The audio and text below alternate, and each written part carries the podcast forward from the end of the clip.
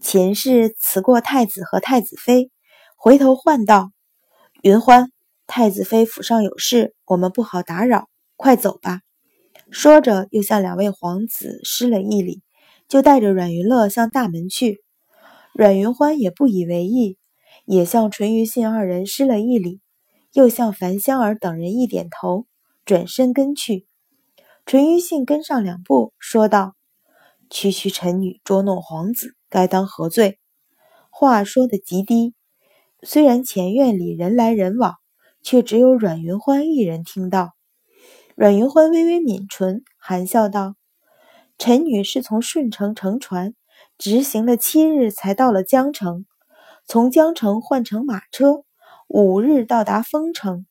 殿下，那丰城的确是个好地方，却只有三条大路相通，一条便是通往地京。”另一条通往江城，还有一条嘛，是通往边关。他声音朗朗，侃侃而谈，旁人听在耳里，只以为是淳于信问他这一路的风情。初时，淳于信见他答非所问，也是一愣，可是听他一说到丰城，不由心头一跳，才知道他暗指自己偷赴边关，竟然借此要挟，不由心中暗恼。阮云欢抬头与他直直对视，眸中竟无所畏惧。对上他波光潋滟的眸子，淳于信心头一跳，只觉得他的眸子像一汪深泉，竟吸引他不断的陷进去，陷进去。阮大小姐这边走了吗？一道幽冷的声音响起，将对视的二人惊回。阮云欢回头，却直直撞上一双冷漠的眸子。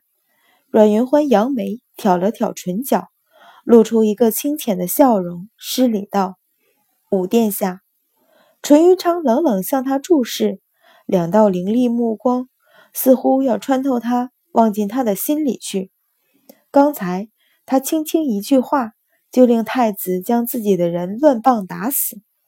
他实在想知道，他是知道了什么，还是无意之举？但是。那双波光潋滟的眸子，像一汪深不见底的清潭，乍一看似乎包罗万象，仔细一瞧，却又什么都没有。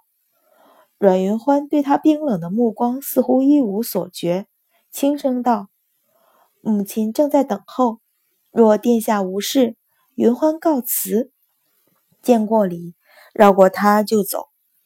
阮大小姐，淳于昌将他唤住。眼里的冰冷瞬间褪去，露出一贯的温和。阮大小姐小小年纪，遇到这等事竟然如此镇定，当真令人佩服。阮云欢浅浅笑开，俯身道：“武殿下过奖，臣女又哪里及得上武殿下万一？”再不理他，带着婢女扬长而去。看着淳于昌黑了俊脸。一边的淳于信倒不由笑了出来，这位阮大小姐怎么像个炸刺儿的刺猬？府前下车，阮云欢带着白芍、红莲往里走，赵成跟上一步，低声道：“小姐，刚才得了准信儿，那两个人果然是三皇子的侍卫。”嗯，阮云欢应了一声，头也不回，径直进府向后院去。见角门上守着两个小丫头，便问道：“夫人呢？”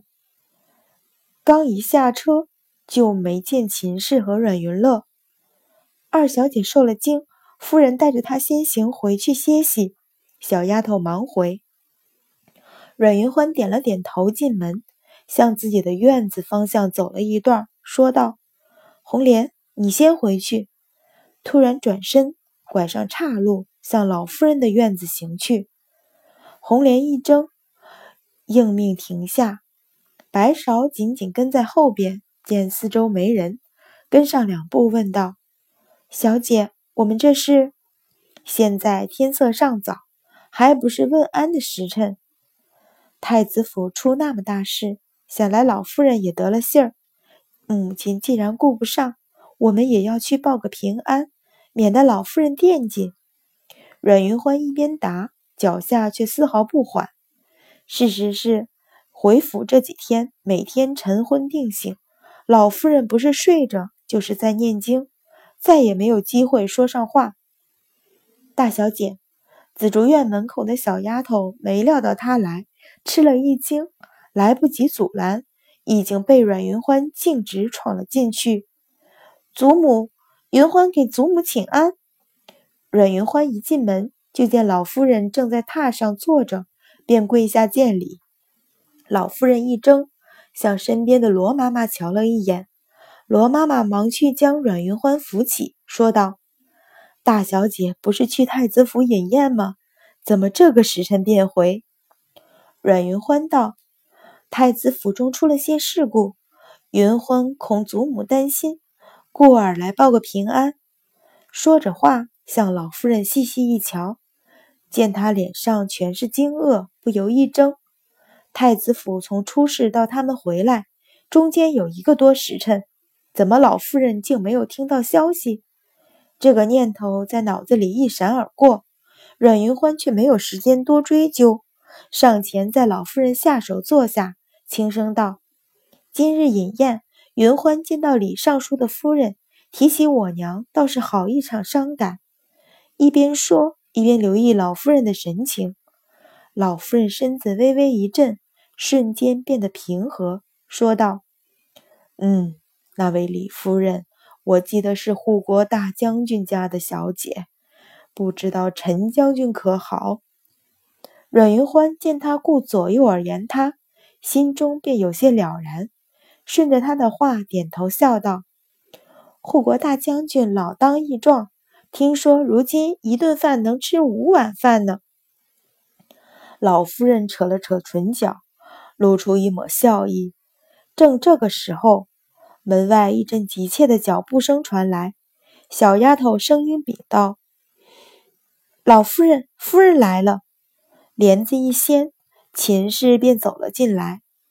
哦。云欢先来了，看到阮云欢，秦氏并不意外，只是淡淡扫了他一眼，便堆上一脸的笑，向老夫人道：“儿媳回来，原该先来向母亲报个平安，只是云乐吓着了，死抓着我不放。”老夫人点了点头，叹道：“方才云欢也正在说，好好一场宴会，哎，你们没事儿便好。”阮云欢垂着头，悄悄抿唇。果然，姜是老的辣。老夫人这个马虎眼打的可是恰到好处。就听老夫人又道：“难为云欢小小年纪也想得周全，怕我担心，巴巴的跑了过来。罗妈妈，你将我那只祖母绿的镯子拿来，赏给云欢。”罗妈妈忙答应着去了。秦氏见老夫人用手掩了掩唇，忙道：“母亲说这半天话，想也乏了，还是早些用药歇了吧。”老夫人嗯了一声，吩咐丫头取药，才又转向阮云欢道：“你也累了，又受了惊吓，这就回去吧。”神色间果然露出倦意。阮云欢顺势起身，谢过老夫人的赏。行礼告辞，刚刚出门，就见罗妈妈捧着一只织锦缎的匣子过来，白芍竟要去接，罗妈妈却侧身闪开，笑道：“大小姐真是素简，身边也不多带几个人，还是老奴送送吧。”捧着盒子，行在阮云欢身后，阮云欢微微一笑，也不推让，便一路回自己的锦兰轩。罗妈妈跟着一进屋子，见只有白芍、红莲二人，忙扑通一声跪倒，老泪纵横，说道：“大小姐，你救救老夫人吧！”阮云欢吃了一惊，忙亲身扶住，说道：“妈妈这是说的哪里话？”罗妈妈拭一拭眼泪，说道：“大小姐，老奴不能久留，只说一句。”老夫人如今受着夫人的钳制，那院子里、屋子里都是夫人的人，可信的也不过老奴一人。老奴知道大小姐是个有主意的，便是瞧在过世的夫人份上，也想法子救救老夫人。阮云欢听他提到生母，不禁心头一震，要想细问，却见罗妈妈已经收拾脸上的漆容，换上一张笑脸，大声道：“大小姐如此抬举，可折煞了老奴。老奴这便回去了。”砰砰磕了两个头，站起，目光一扫，从阮云欢妆台上拿起一只寻常的玉钗，低声道：“大小姐，老奴失礼了。”说着退了出去，一进一出，竟然只短短片刻功夫。没有听到他说话的人，只会以为是阮云欢赏了东西，他跪下谢恩而已。听着门外丫头的招呼声远去，阮云欢深深吸了口气，心中念头电闪：今日在老夫人房里，自己分明说起亲生母亲，老夫人却将话岔开。而刚才罗妈妈的言行举止，又似乎印证了些什么。略想了想，唤来何妈妈问道：“这几日我教你们的差事办得如何？”一边奉茶的红莲愣了一下，心道：“小姐几时吩咐何妈妈差事？我竟然不知道。”何妈妈却脸无异色，回道：“小姐，这几日这府里上上下下的奴才，老奴多有接触。”发现当真有古怪。阮云欢接过红莲手里的茶，点头说道：“说来听听。”何妈妈道：“闻说这府里的奴才，十年以上的老人，也就管家和老夫人身边的罗妈妈，再就是夫人带进府来的两房陪房。”阮云欢抿茶的手一停，说道：“夫人的陪房也就罢了。”常管家和罗妈妈，你知道些什么？何妈妈道：“管家原是老爷年轻时的书童，一直跟着老爷。后来娶了夫人身边的一个丫头，叫什么香雪的。而罗妈妈原是老夫人的陪嫁丫头，本来嫁给了田庄上的管事，可惜那管事亡故，罗妈妈年轻守寡，也没有生养。”便留在老夫人身边伺候。红莲这才想到，刚进府第一天，阮云欢曾吩咐他们多和府里人接触，却没想到这是一桩差事。阮云欢沉吟未语，白芍一边诧异道：“寻常人家奴仆自然是用得长久的牢靠些，相府虽然比不上那些名门望族，但老太爷曾是帝师。”老爷做丞相也有十五年了，也算盛极一时。府上怎么竟会没有几个老人？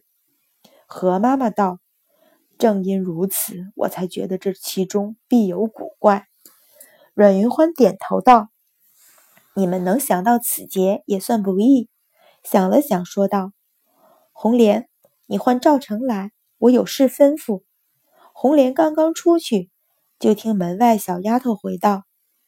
大小姐，老爷命了人来，请小姐到书房去。阮云欢挑了挑眉，眸光微冷。白芍低声道：“小姐，难不成是今天太子府的事？夫人说了什么？”阮云欢冷笑道：“纵说了什么，又能怎样？”吩咐白芍寻了件鲜亮衣裳换上，重整了妆容，才施施然向前院里去。阮一鸣正和管家长青说话，见阮云欢进来，便停了口，向他上下打量一眼，说道：“方才闻说太子府出了大事，你妹妹受了惊吓，